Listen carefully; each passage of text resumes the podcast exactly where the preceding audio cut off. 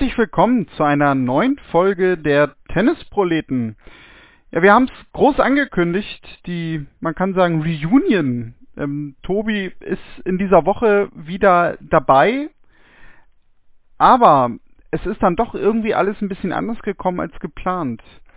Denn natürlich seid ihr es gewohnt, dass wenn Tobi dabei ist und wenn auch ich dabei bin, dass ihr uns zusammenhört es gibt in dieser Woche auch eine Folge, die wir zusammen aufgenommen haben. Nur leider hatten wir massive Probleme mit Verbindung, mit Technik. Also ihr müsst euch wirklich vorstellen, alles, was irgendwie zusammenkommen konnte, ist zusammengekommen. Wir haben lange dran rumgebastelt, wir haben die Spuren, die wir aufgenommen haben, bearbeitet und haben am Ende entschieden, nee, das geht absolut so nicht, das können wir euch so nicht präsentieren. Wir helfen uns daher dieses Mal ein bisschen anders wir werden in dieser Woche zwei Folgen veröffentlichen. Ihr werdet eine Folge mit mir hören und eine Folge mit Tobi. In meiner Folge werdet ihr ein Gespräch hören, das ich mit Dani Masur aufgenommen habe. Dazu werdet ihr noch von mir zwei, drei Sätze hören zu dem Goldrausch von Alexander Zverev. Da kann ich im Grunde auch so ein bisschen das wiedergeben, ja, was ich mit Tobi in der ursprünglichen Aufnahme besprochen habe. Das zweite Interview, das Tobi führt, das äh, hat ein dann doch ja sehr ernsthafteres Thema. Und zwar hat Tobi eine Unterhaltung gehabt mit einem Mitglied des HTC Bad Neuenahr. Ihr habt sicherlich vielleicht sogar schon mal von dem Verein gehört. Viele Jahre haben dort die deutschen Seniorenmeisterschaften im Tennis stattgefunden.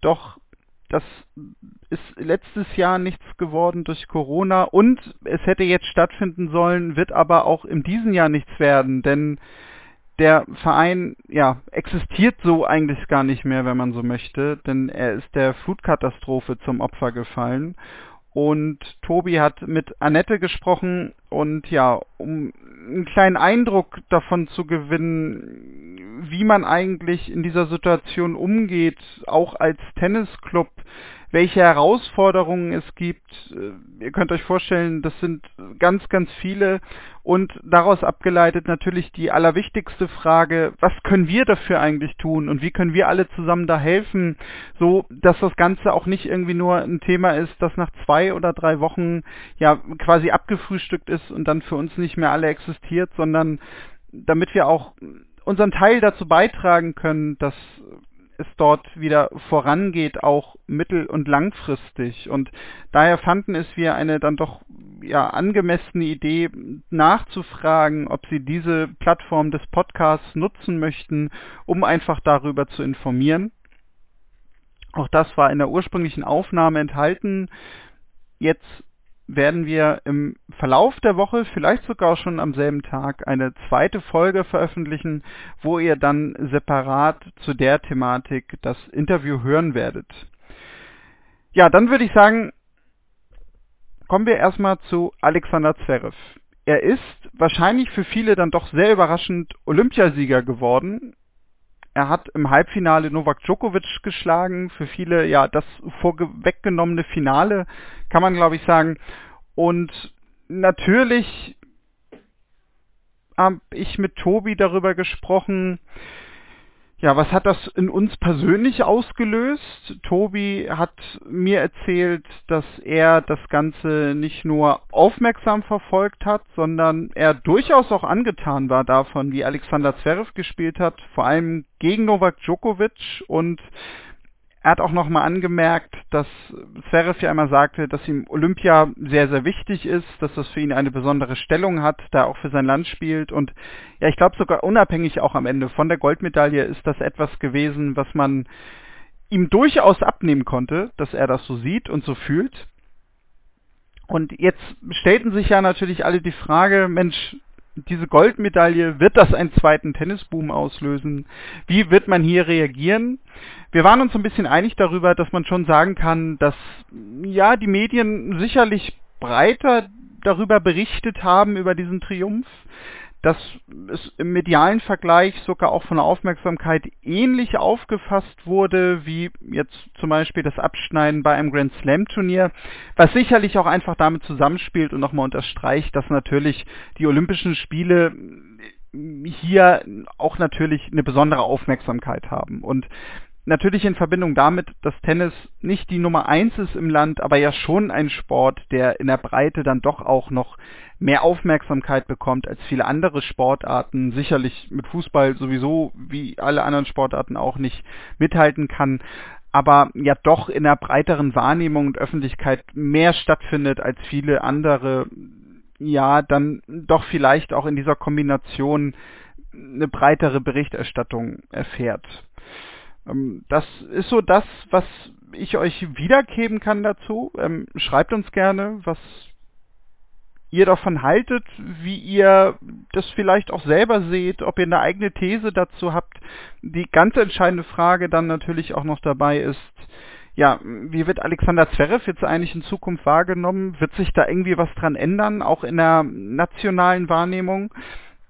Würde ich persönlich sagen und war auch Tobi der Meinung, wahrscheinlich schon, was man einfach darin gemerkt hat, ja, wie er nach seiner Ankunft hier auch behandelt wurde, dass viele Leute zum Flughafen in München gereist sind, dass er ja auch in Hamburg einen besonderen Empfang bekommen hat, sich da ins Goldene Buch der Stadt eingetragen hat und ja, Tobi sagte es so schön, das Ganze irgendwie auch sehr staatsmännisch wirkte, ohne dass es jetzt irgendwie aufgesetzt oder arrogant wirkte. Also vielleicht sogar auch etwas, was wir da rausziehen können, ist, dass höchstwahrscheinlich auch Alexander Zverev, gerade nach den vielen eher negativen Schlagzeilen, die er denn auch fernab des Courts äh, gemacht hat in den letzten Monaten, sicherlich wieder sehr, sehr viele Pluspunkte bei Fans des Tennissports, aber auch vielleicht bei, ich sag mal, Beobachterinnen und Beobachtern des allgemeinen Sports machen konnte. Jetzt natürlich die ganz spannende Frage, die wird er uns dann in den nächsten Monaten beantworten, wie er natürlich sportlich einfach mit diesem Erfolg umgeht und ja, welche Erfolge jetzt vielleicht dann auch in naher Zukunft folgen werden. Also die US Open sind nicht mehr weit. Jetzt in den nächsten beiden Wochen gibt es zwei Masters-Turniere und da werden sicherlich die Augen, ja, noch ein bisschen mehr auf ihn fokussiert sein, als zum Beispiel auch schon nach dem Einzug ins US Open Finale im Herbst. Dann hatte ich zu Anfang gesagt, kommen wir zu Dani Masur. Ähm, ich habe mit Dani Masur am vergangenen Wochenende gesprochen. Für diejenigen, die vielleicht seine Karriere in den letzten Monaten nicht so verfolgt haben, er hat im Frühjahr sein erstes Challenger-Turnier im Einzel gewonnen. Er steht aktuell um die 200 und ist damit für die Qualifikation bei den Grand Slam Turnieren qualifiziert. Finde ich immer ein schönes Wortspiel, qualifiziert für die Qualifikation, aber es ist ja nun mal so. Und ja, man muss dazu vielleicht noch sagen, vor drei Jahren habe ich mich mit Daniel fernab einer Podcast-Aufnahme mal unterhalten. Ähm, und da haben wir genau über dieses Ziel gesprochen. Also, dass das sein Ziel ist, ähm, dass er das schnellstmöglich erreichen will. Jetzt, klar, war natürlich noch Corona irgendwie dazwischen. Aber er hat es geschafft. Er ist jetzt in diesen Regionen. Er hat sich ja auch im Frühjahr zum ersten Mal für Wimbledon qualifizieren können, was auch der erste Einzug im Hauptfeld eines Grand Slams für ihn war. Und ja, er blickt jetzt natürlich auf die US Open. Da wird er, wie ich finde, was sehr Interessantes zu sagen, wo ich dann im Nachgang nochmal zwei, drei Sätze zu verlieren werde. Jetzt würde ich aber sagen, damit wir vorankommen und ihr mir nicht viel länger noch zuhören müsst in diesem Monolog, hören wir einfach mal rein, was Daniel, ja, dem anderen Daniel erzählt hat. Daniel Masur ist bei mir. Vielen Dank, dass du dir die Zeit genommen hast für ein paar Minuten. Ähm, ja, wir haben gerade schon darüber gesprochen. Äh, wir können uns beide daran erinnern. Vor drei Jahren haben wir an selber Ort und Stelle miteinander gesprochen und da haben wir so gesagt, Mensch, also beziehungsweise du hast gesagt, weil ich bin ja aktiv bei dir gar nicht beteiligt. Ähm, es wäre ja schön, jetzt so in die Weltranglistenregion zu kommen, um Grand Slam Qualifikationen zu spielen. Ja, und was sollen wir sagen? Wir sitzen drei Jahre später hier. Es sind nicht nur die Grand Slam Qualifikationen, sondern du hast es auch ins Hauptfeld geschafft in Wimbledon. Ähm, ja, jetzt kann man ja sagen, große Etappe natürlich für dich, wahrscheinlich auch ein großer Meilenstein. Dazu noch ein Challenger-Titel dieses Jahr, werden wir sicherlich ja auch noch mal kurz drüber sprechen. Wie ist momentan die allgemeine Verfassung körperlich? Weil du hast ja auch viel gespielt. Ähm, würdest du sagen positiv und es geht weiter nach oben oder schon so ein Punkt, wo man auch mal sagt, ja, also so eine kleine Auszeit, jetzt gerade auch nicht so viel auf Reisen, das tut schon mal ganz gut. Ja, erstmal vielen Dank für die Einladung. Ähm, ja, jetzt natürlich nach Wimbledon gab es noch ein paar Tage frei. Ähm, jetzt allerdings ist die körperliche Verfassung sehr, sehr gut. Ähm, New York steht quasi in drei Wochen an vor der Tür. Die Vorbereitung dafür läuft natürlich auch. Jetzt bin ich jetzt auch nicht gerade wenig unterwegs. Ähm, durch die Ligaspiele ähm, und das Training in München muss ich schon jede Woche ein paar hundert Kilometer pendeln. Das zerrt natürlich auch irgendwo. Ähm, aber grundsätzlich bin ich gesund, fühle mich sehr fit ähm, und ja, freue mich natürlich ähm, auf die US Open Quali, ähm, dass das nächste Highlight sein wird. Ähm, und bis dahin ja, versuche ich noch ein bisschen an meiner Form zu feilen und dort dann halt ähm, ja, einfach optimal vorbereitet zu sein. Und hast es ja vorhin auch schon angesprochen. Äh, Grand Slam Qualis äh, waren vor drei Jahren schon das Ziel. Ähm, dann kam auch äh, ja, die Corona-Pause dazwischen, ähm, wo ich eigentlich vorher auch schon ziemlich gut gespielt habe, konstant gute Ergebnisse gebracht habe. Und ähm, ja, jetzt bin ich natürlich froh, dass ich Anfang des Jahres mit dem Challenger einfach punktemäßig, ranglistenmäßig so einen Sprung machen konnte. Ähm, ja, dass mich einfach ranglistentechnisch auch so weit nach vorne gebracht hat, dass ich dieses Jahr alle Grand Slams sicher mitspielen konnte. Und ähm, ja, eine kleine Anekdote vielleicht noch. Vor drei Jahren habe ich hier gegen Arthur Rinderknecht gespielt, äh, an 1. Ähm, der hat sich auch ganz gut entwickelt seitdem. Ich glaube, vor zwei Wochen Top 100 geknackt. Ähm, erstes Halbfinale auf Tour-Level äh, gespielt. Also ähm, ja, auch hier in der Liga spielen ähm, sehr, sehr viele gute Spieler, ähm, die das Potenzial haben, ihr Ranking in ein, zwei, drei Jahren enorm zu verbessern. Und deswegen ist natürlich auch immer eine Herausforderung, hier ähm, die Einzel zu gewinnen. Du hast jetzt, wenn man so auf die Turniere geguckt hat, sehr viel Quali gespielt. Ähm, wie ist denn so jetzt irgendwie gerade die Turnierplanung? Also weil ja, so ganz viel Sicherheit hat man ja immer noch nicht, aber ich habe schon so ein bisschen das Gefühl, dass du schon eigentlich eher so langsam auch äh, Richtung ATP-Tour guckst oder vertue ich mich da ein bisschen?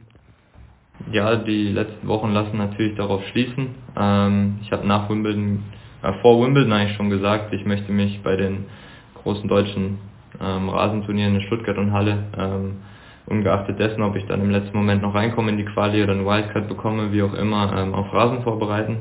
Das hat sich dann am Ende natürlich auch enorm ausgezahlt, dass ich mich da früh committed habe und gesagt habe, ich will jetzt keine Challenger spielen auf Asche, sondern ich möchte ähm, ja meine Stärken auf Rasen auch suchen. Und es wurde dann hinten raus halt auch belohnt. Ähm, anschließend ähm, ja, war dann auch mein, mein Ranking dementsprechend so, dass ich im Sommer schon die Chance habe mit 200 in die ein oder andere ATP-Quali reinzukommen. Hamburg ist ein Turnier gewesen, was ich immer sehr, sehr gerne spiele, wo ich oft gut gespielt habe. Äh, dann kam es noch dazu, dass ich in Umag äh, in die Quali gekommen bin. Also es war halt eine Mischung äh, zwischen, sage ich mal, schon der Turnierplanung ähm, belagorientiert und dann halt auch das Ranking, was sich dementsprechend entwickelt hat, dass ich einfach auch die Chance bekommen habe, in der einen oder anderen Quali auch durch Olympia und so ähm, noch reinzukommen, weil es jetzt halt mehr Turniere gibt ähm, als im Winter dass ich da halt einfach noch in die Quali gekommen bin. Ähm, aber die nächsten Wochen denke ich schon, dass ich ähm, nach den US Open dann wieder ähm, viele, viele Challenger erstmal spiele äh, und da versuche meine Runden, meine Punkte zu machen, ähm, weil ja die ATP Tour ist dann schon nochmal ähm, einen Schritt weiter. Ich möchte mich erstmal noch auf der Challenger Tour noch mehr etablieren. Ähm, genau, ja. Dann, ähm, du spielst ja jetzt im Sommer eigentlich ja, ich glaube sogar durchgehend, ne, für Versmold äh, alle Begegnungen. Ähm, du spielst, glaube ich, auch schon viele Jahre für Versmold. Ich weiß gar nicht, ob da irgendwie mal eine Unterbrechung gewesen ist, aber ich, ich glaube nicht. Also ist jetzt schon eine ganze Zeit. Ähm, wir reden bei uns im Podcast ja auch immer darüber. Ne? Leute, geht zur ersten, zweiten Bundesliga, Regionalliga. Ihr seht da echt Spitzentennis. Viele, ja, die haben das, glaube ich, immer noch nicht so ganz auf der Pfanne, dass man da echt äh, Profitennis halt wirklich sieht. Ähm, was macht für dich so ein bisschen auch die Faszination, wie man immer sagt, äh, Bundesliga aus? Äh, viele Spieler sagen natürlich, es ist schön, mal Team zu spielen, aber du scheinst da ja auch wirklich mit sehr großer Leidenschaft bei zu sein. Ja, es ist jetzt schon meine neunte Saison äh, in Versmold. Ich fühle mich hier sehr, sehr wohl. Ich habe davor, glaube ich, sieben Jahre beim äh, vorherigen Club gespielt, also ähm, bleib einfach sehr, sehr gerne länger.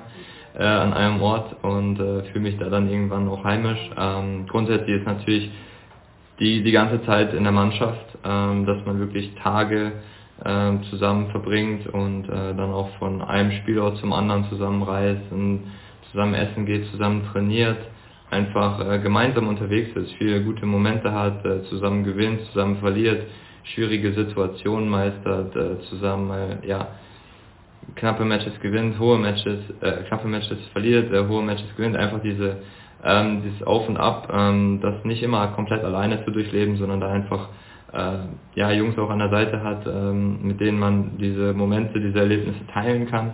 Und natürlich, wenn man dann auch so eine erfolgreiche Saison spielt, wie wir jetzt, dann macht es natürlich ähm, deutlich mehr Spaß, als wenn man ähm, immer um Abstieg spielt und ähm, öfters verliert. Das hatten wir ähm, vor, vor drei Jahren genau die Situation. Ähm, ist klar, wenn man, wenn man mehr gewinnt, macht es definitiv mehr Spaß. Und wir sind jetzt in der glücklichen Situation, ähm, drei Spieltage vor Schluss noch irgendwo oben ein bisschen mitzumischen. Und ähm, das spricht erstmal dafür, dass wir eine sehr, sehr gute Saison gespielt haben. Und ja, wie gesagt, für mich geht es dann mit den US Open weiter und ähm, die Wochen davor nutze ich jetzt einfach, ähm, um viele Matches zu spielen. Ähm, ja, viele, viele gute Momente zu haben, po viel positive Energie mitzunehmen und ähm, ja, dem Team bestmöglich zu helfen einfach, ähm, dass wir alle ja, erfolgreich und äh, sind und eine gute Zeit haben. Hast du dann vor den US Open irgendwie noch ein Turnier im Auge, wo du, wo du spielen willst? Hm, tatsächlich kein Turnier mehr, weil es gibt von äh, ATP kein Angebot, Challenger zu spielen auf Hardcore. Das sind nur irgendwelche Challenger auf, auf Asche ähm, im Kalender. Das ist ein großer Punkt, wo Spiele, viele Spieler natürlich ja, unzufrieden sind, weil wir haben einen Grand Slam vor der Tür und die ATP schafft es nicht, ein einziges Challenger auf Hardcore zu organisieren, egal wo. Normalerweise ähm, gibt es in, äh, in den USA immer eine Möglichkeit, ein, zwei, drei Wochen vorher zu spielen.